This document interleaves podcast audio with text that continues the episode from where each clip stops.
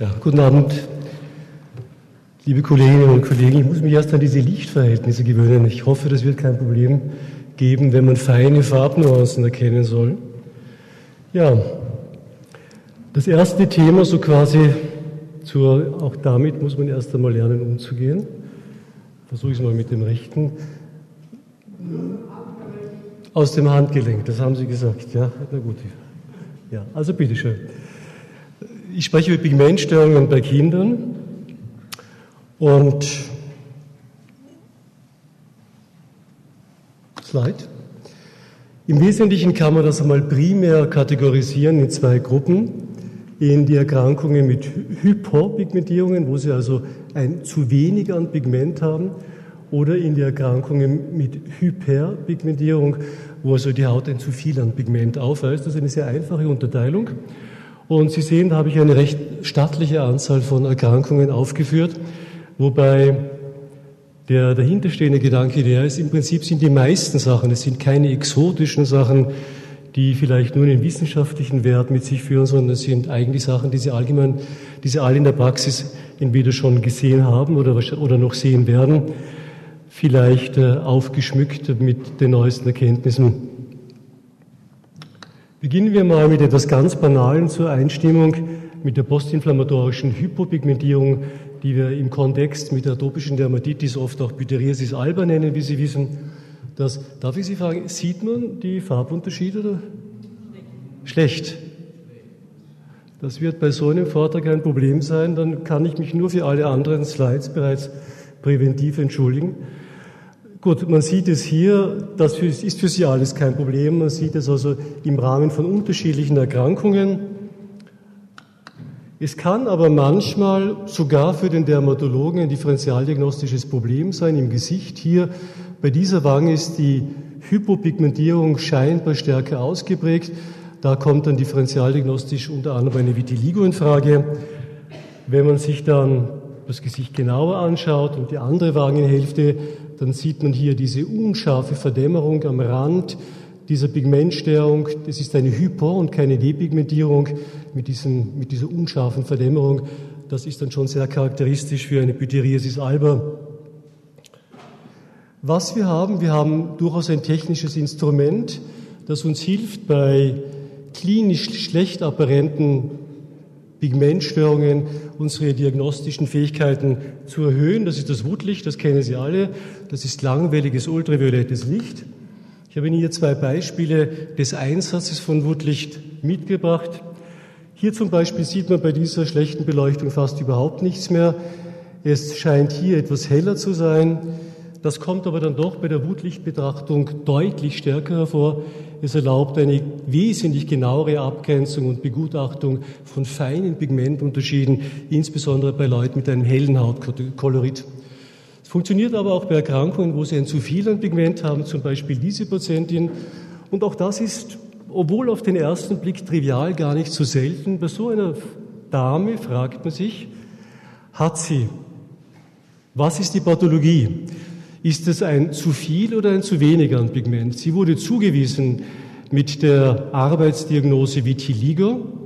Wenn man sich dann die Patientin genauer anschaut und auch das Wutlicht verwendet, dann sieht man, dass eigentlich die normale Haut nicht das hier ist, sondern rundherum. Sie sehen hier, diese Hautpartie zieht sich in der gleichen, gleichen Hautkolorit zum Hals vor. Das heißt, die Pathologie ist hier es ist natürlich ein Melasma, wie Sie das erkennen, aber manchmal kann tatsächlich auch für sehr erfahrene Dermatologen es gar nicht so straightforward sein, das zu erkennen und Wutlicht hilft. Nun, der Nevus depigmentosus. Hier so ein klassisches Exemplar, eine umschriebene, scharf begrenzte Hautläsion, Hautareal, das eher hypopigmentiert ist. Hier sehen Sie die unregelmäßige, aber scharfe Abgrenzung gegen die umliegende Haut. Nun, der Nevus depigmentosus ist überhaupt nicht selten. Sie sehen hier die Inzidenz bei Kindern. Er ist zumeist schon bei der Geburt angelegt. Er wächst mit dem Kind, also per se, er ist stationär, er verändert sich nicht. Und die Klinik habe ich bereits beschrieben. Es gibt aber unterschiedliche Konfigurationen. Das kann also so ein isolierter Herd sein, wie ich ihn gezeigt habe. Er kann aber auch segmental ausgeprägt sein oder Und für uns für uns Dermatologen, die Blaschkolinen haben in den letzten zehn Jahren sehr, sehr viel Berühmtheit erlangt und werden das noch zunehmend tun. Es kann auch entlang der Blaschkolinen verlaufen, die ich Ihnen gleich zeige. Die bevorzugte Lokalisation sind Stamm- und Oberextremitäten. Man findet histopathologisch entweder normal oder eine leicht verringerte Anzahl von Melanozyten. Das heißt, die sind da, nur die Melaninsynthese oder der Melanomentransfer ist gestört. Differentialdiagnose Nevus depigmentosus zum Nevus anemicus ist, naja, wenn Sie reiben, wenn Sie hyperemisieren, dann lässt sich das beim Depigmentosus machen, beim Anemicus nicht. Wenn Sie die Diaskopie verwenden, dann werden beim Nevus anemicus die Ränder verschwinden. Hier ein anderes Beispiel eines Nevus depigmentosus, bandförmig, segmentförmig. Und das leitet bereits über zu einer Erkrankung, die wahrscheinlich mit dem Nevus depigmentosus oder Acromicus verwandt ist oder zu der gleichen Gruppe an Erkrankungen gehört. Das ist die Hypomelanosis ito. Die ist wahrscheinlich gar nicht so selten. Primär fällt sie mal auf durch dieses höchst bizarre Hyperpigmentierungsmuster, so wirbelig, girlandenförmig, streifig, Sie sehen, es ist bilateral und geht dann sogar noch auf die obere Extremität über. Wenn wir uns dieses zweieinhalbjährige Mädchen weiter ansehen, dann von hinten eben das Übergreifen auf die linke obere Extremität. Und wenn Sie hier schauen, den Kopf dieses kleinen Mädchens, dann wirkt dieser Kopf vielleicht ein bisschen makrozephal und ganz genau blickende Dermatologen werden im Bereich der Haare etwas erkennen, was ein bisschen seltsam ist. Sie sehen hier dieses gekräuselte Haar in diesem umschriebenen Bereich mit der, mit der relativen Alopezie. Das ist ein Wollhaarnebus, der aber nicht primär mit, dem, mit der Hypomelanosis ito assoziiert ist. In dem Fall war es eine zufällige Koassoziation. Also man kann schon viele interessante Sachen finden, wenn man Patienten genauer anschaut. Nun zu der Hypomelanosis ito, die auch genannt wird, die lineare nevoide Hypopigmentierung. Sie tritt üblicherweise also sporadisch auf. Das heißt, die Familienanamnese ist negativ. Und es handelt sich, wie viele der Erkrankungen, die ich Ihnen zeige, und auch wie diese ganzen epidermalen Nevi um einen somatischen, somatischen kutanen Mosaizismus. Das histopathologische Substrat ist eine verringerte Zahl an Melanozyten und Melanosomen. Es, ist, äh, es wird meistens manifest, entweder schon bei der Geburt oder in den ersten zwei bis drei Lebensjahren.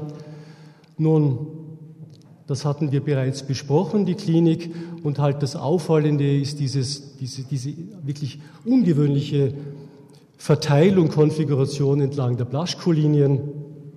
Ein ganz wichtiger Punkt, das wurde früher überschätzt. Äh, in neueren Publikationen ist die Zahl der assoziierten Defekte nicht ganz so hoch. Man findet aber auch assoziierte Defekte beim Nevus depigmentosus, was auf die was auf darauf hinweist, dass es eher einer Entität zuzuordnen ist.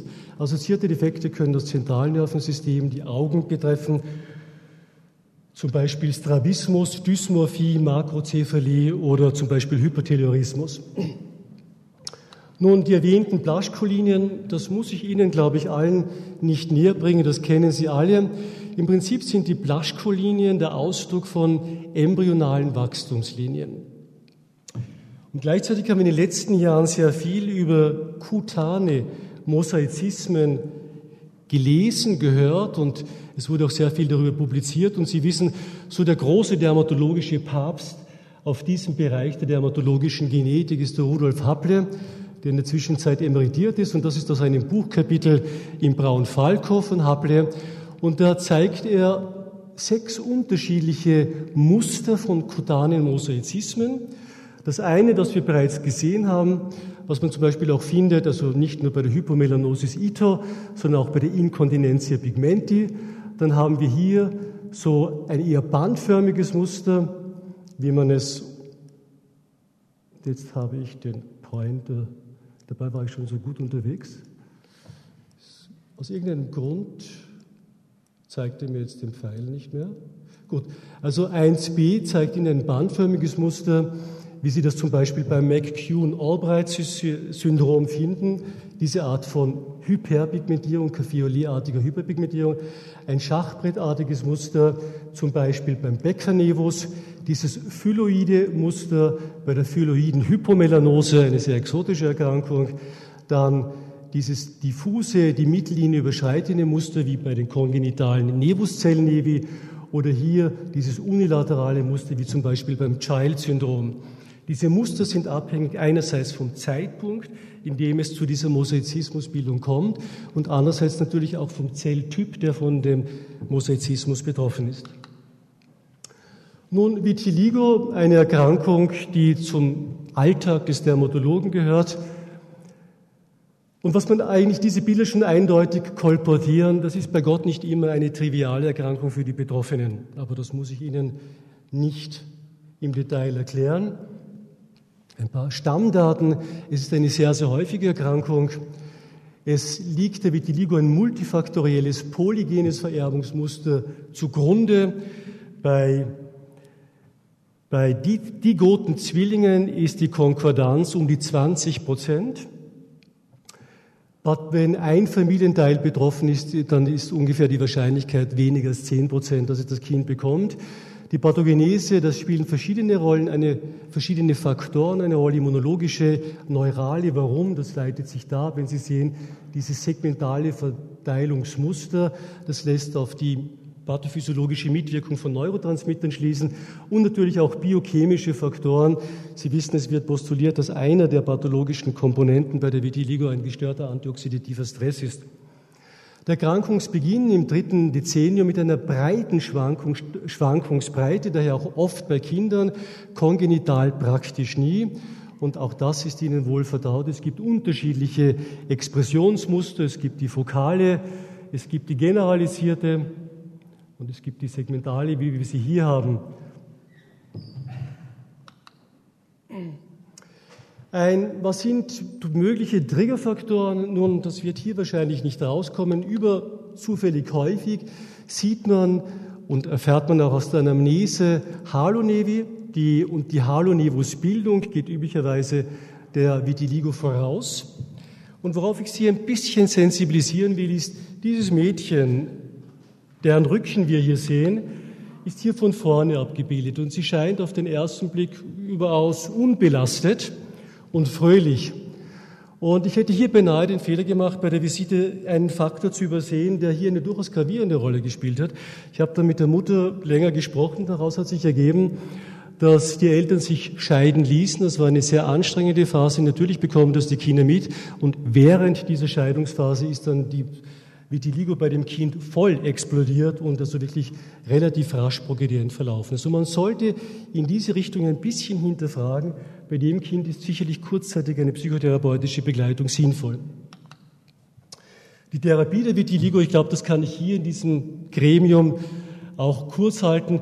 Ein therapeutischer Nihilismus ist heutzutage in meinen Augen wirklich fast schon ein Kunstfehler. Wir können nicht alles machen, aber wir können immer wieder viel machen bei lokalisierter Vitiligo die neuen Corticosteroide, die fast nicht atrophogen sind, auch wenn sie es monatelang anwenden.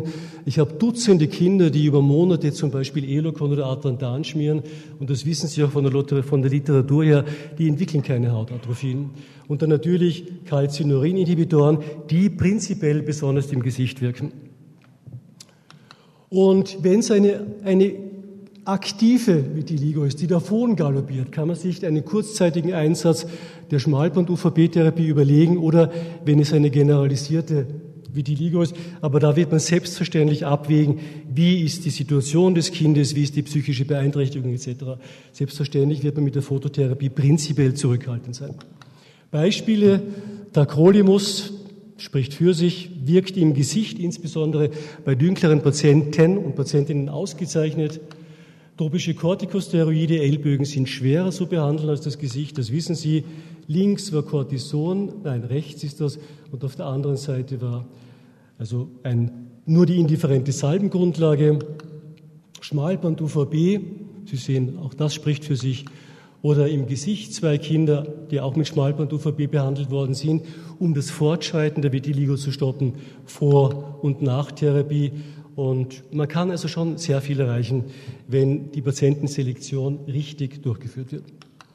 Nun, Biobaldismus, eine Erkrankung, die eigentlich, wenn man sie einmal gesehen hat, man wird sie immer wieder sofort erkennen, ist eigentlich eine Blickdiagnose. Sie sehen hier umschriebene, scharf begrenzte, depigmentierte Hautareale. Was Sie auch sehen, ist so, Sie bevorzugen den mittleren Stammbereich und den Mittelteil der unteren Extremitäten, manchmal auch der oberen Extremitäten. Und was Sie hier auch sehen, oder vielleicht nicht mehr so gut, die berühmte weiße Stirnlocke. Und ein weiteres Charakteristikum ist, dass Sie in den depigmentierten Hautareale die in, den, in der Regel bei der Geburt vorhanden sind und sich dann nur die gemeinsam mit den Betroffenen wachsen, aber keine Eigendynamik zeigen. Diese ganz charakteristischen Inseln von normalen Hautinseln, normal pigmentierter Haut. Nun, es ist eine autosomal dominant vererbte Erkrankung, sie ist selten. Das Fehlen der Melanozyten ist durch Mutationen im KIT-Protoonkogen zu verstehen oder zu erklären.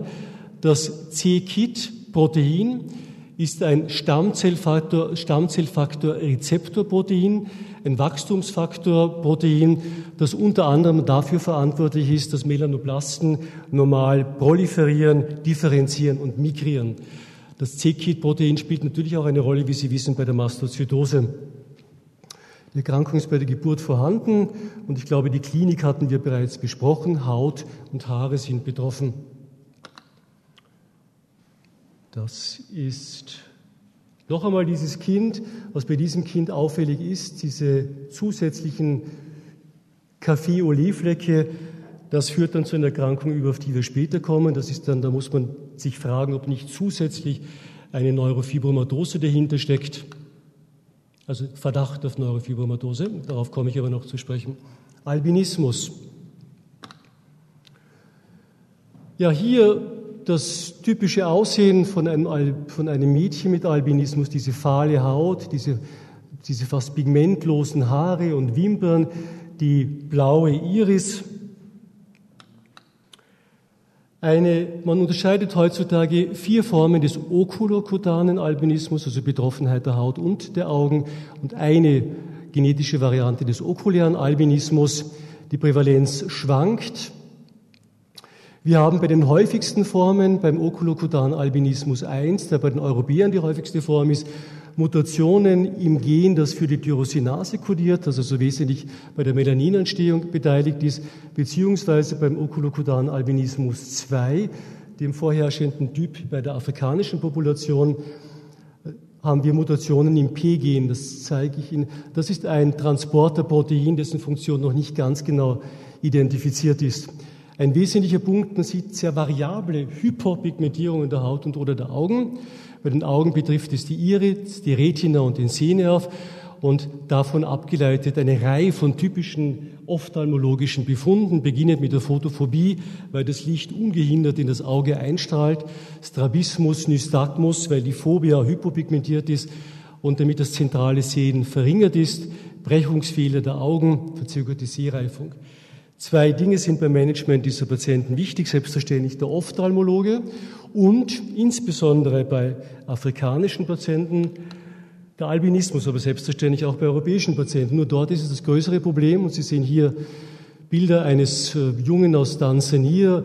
Das sind dann die Betroffenen, die also auch in, der Kindheit bereits multipleste und zahllose Hautkarzinome und auch melanozytäre Hyperpigmentierungen und Tumoren entwickeln. Also das hier ist ein enormes, das ist dann nicht nur ein kosmetisches, sondern ein enormes medizinisches Problem. Die Inkontinentia pigmenti, und da haben wir wieder, da haben wir wieder unsere vertrauten Blaschkolinien. Das zeige ich Ihnen zwei Bilder aus den späteren Phasen dieser Erkrankung. Sie wird auch Eponym Bloch-Sulzberger Erkrankung genannt. Im Stadium 3 kommt es zu diesen retikulären angedeutet noch angedeutet verokösen Hyperpigmentierungen und im letzten Stadium, aber viele Patienten erleben dieses Stadium nicht, kommt es zu diesen streifigen, atrophen Hautarealen, wo auch die Hautanhangsgebilde fehlen, bevorzugterweise an den Unterschenkeln. Die Inkontinentia pigmenti ist eine Erkrankung, die sich an, üblicherweise an Mädchen manifestiert, weil diese X-chromosomal dominante Mutation eine letale Mutation für Knaben darstellt, obwohl es auch andere Formen der Mutation gibt, die man dann auch bei Knaben antreffen kann. Die Inkontinentia pigmenti Form 2 Bei der wurden Mutationen im sogenannten Nemogen nachgewiesen. Das ist ein Protein, das eine Proteinkinase, die dazu hilft, dass NF-κB aktiviert wird. Und das NF-κB antagonisiert TNF-Alpha-induzierte Zellapoptose. Mit anderen Worten, beim Wegfall dieses Proteins befinden sich die, Dermal, die Epidermalzellen in einem Zustand erhöhter Apoptose und werden attackiert. Man unterscheidet vier Stadien bei dem Verlauf der Erkrankung. Es beginnt meistens schon in den ersten zwei Lebenswochen. Bei anderer, bei im Übrigen völlig gesunden Mädchen kommt es zu Erythemen, Vesikulation und Bustelbildungen. Interessant ist, dass wenn man Histologien macht und Blutbildbestimmungen Eosinophilie, oft ganz markante Eosinophilie, das geht dann über in eine streifige, in streifige veroköse Plaques. Drittes Stadium, allmählicher Übergang in fleckige Hyperpigmentierungen mit diesem typischen Verteilungsmuster. Und in der Adoleszenz können sich dann lineare, diese Hautareale bilden, die ich Ihnen bereits gezeigt habe. Aber viele Betroffenen, viele Mädchen kommen nicht in dieses späte Stadium. Es kann also im dritten Stadium dann sich mehr oder minder weitgehend rückbilden. Andere ektodermale Dysplasien, die Zähne oder Nägel betreffen, können auch vorzufinden sein und gelegentlich findet man assoziierte Symptome an anderen Organen, an Augen, Zentralnervensystem, Skelettbeteiligung. Das hier, glaube ich, ist auch für die Dermatologen oder sollte es zumindest sein, zumindest einmal eine, eine sofortige Verdachtsdiagnose, was hier auffällt, zu viele hypopigmentierte Hautareale die höchst unterschiedliche Konfigurationen haben. Zum Teil schaut es hier aus so wie Daumenabdrücke, zum Teil ein bisschen konfettiartig, naja, und das alles. Und dieser hier, der ist Ihnen allen bestens vertraut, das ist dieser berühmte Ashleaf Macule, benannt nach der Form dieser Bergesche. Und was Sie hier noch sehen bei diesem Bild, aber das ist nicht das einzige und herausragende hypopigmentierte Hautareal, wie ich Ihnen früher gezeigt habe. Und was man hier, das kommt hier, glaube ich, nicht raus. Und an dieser charakteristischen Stelle noch eine Binde, ein Kollagenom, ein Bindegewebsnevus, also ganz charakteristische Stigmata der tuberösen Sklerose. Nun, hier handelt es sich auch um eine entweder autosomal dominante Erkrankung oder aber es kommt durch Spontanmutationen zur Expression dieser Erkrankung, wobei häufiger die zweite Variante ist. Sie sehen hier die Inzidenz 1 auf 10.000 Geburten. Zwei tuberöse Sklerose-Gene wurden lokalisiert. Da habe ich Ihnen die Lozi aufgeschrieben. Beide kodieren für Proteine, die im Wesentlichen Tumorsuppressorfunktion ausüben. Die charakteristischen dermatologischen Veränderungen, die haben wir bereits besprochen. Das sind eben diese vielgestaltigen hypopigmentierten Hautareale, die Kollagenome, dann später im Alter von zwei bis zehn bilden sich dann diese zentrofacialen Angiofibrome. Das ist auch die Entwicklung. Es beginnt damit, dann diese Kollagenome, diese zentrofacialen Angiofibrome und dann später bis zum 16. Lebensjahr die sogenannten Köhnentumore, die periungualen Fibrome. Die Patienten können auch Kaffee-Olé-Flecken haben, aber es sind in der Regel weniger als fünf ein ganz wesentlicher Punkt, eine Aufgabe, die uns zukommt oder auch selbstverständlich auch den Pädiatern und den Allgemeinmedizinern. Wenn man so einen Stamm sieht, wie ich ihn früher gezeigt habe, muss man sofort daran denken und multidisziplinär arbeiten und denken. Es können also auch im Bereich der Gingiva zu Fibromen kommen. Es gab also, Im Prinzip ist es eine Multisystemerkrankung, wo Harmatome überall auftreten können. Zahnschmelzdefekte und dann halt der Punkt, der der Erkrankung den Namen gegeben hat, im ZNS, subependimale Tumoren, kortikale Höcker und dann Harmatome eben, wie gesagt, in vielen anderen Organen. Und aufgrund dieser ZNS-Veränderungen dann auch entsprechende Manifestationen, Krampfanfälle, Retardierung, psychiatrische Störungen. Und hier noch diese anderen zwei dermatologischen Kardinalmanifestationen, diese zentrofacialen Angiofibromen und die periungvalen Fibrome. Ich muss ein bisschen schneller machen. Was so wichtig ist, definitive Diagnose, zwei Major-Kriterien oder ein Major- und zwei Minor-Kriterien. Und Sie sehen, von diesen zehn Major-Kriterien sind vier dermatologische. Also die dermatologische Inspektion kann zu einer rechtzeitigen Diagnose viel beitragen. Kaffee-Olé-Flecken, ein zumeist normaler kutaner Befund. Die muss ich Ihnen nicht beschreiben. Bis zu drei findet man bei bis zu 30 Prozent aller Kinder.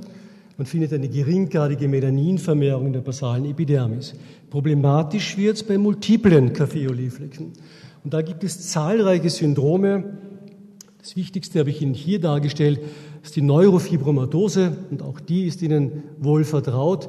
Hier diese vielen Kaffeeoleflecke und dieses berühmte axilläre Freckling, das auch inguinal ausgeprägt sein kann. Es ist eine Erkrankung, die autosomal dominant ist. Auch hier gibt es häufig die Novo-Mutationen. Die Neurofibromatose 1 macht 90 Prozent aller Fälle aus. Die zwei Proteine, die durch Genmutationen betroffen sind, sind ebenfalls, haben tumorsuppressive Funktionen. Ein sehr interessanter Punkt ist, dass die spezifische Genmutation nicht den Phänotyp allein bestimmt. Also offensichtlich bestimmen auch noch andere Faktoren die klinische Ausprägung. Klinisch mehr als größer gleich sechs Kaffeoleflecken, axilläres Freckling, die berühmten pigmentierten Irishamatome, die nach dem Wiener Ophthalmologen Lisch benannt sind und mehr als zwei Neurofibrome, die vielgestaltig sind, da zeige ich Ihnen noch Bilder. Dann haben wir die berühmten ZNS-Beteiligungen, Optikusgliome, andere ZNS-Tumoren mit entsprechenden Problemen bei den Kindern, Skelettanomalien. Ganz wichtig ist ein kontinuierliches Follow-up, Begleitung der betroffenen Patienten. Hier diese weichen Neurofibrome, die auch gestielt exophytisch sein können, die auch subkutan wachsen können in Form von den plexiformen Neurinomen, die dann riesige Ausmaße und zu großen funktionellen Defekten führen können. Das sind auch schwierig zu exzidieren.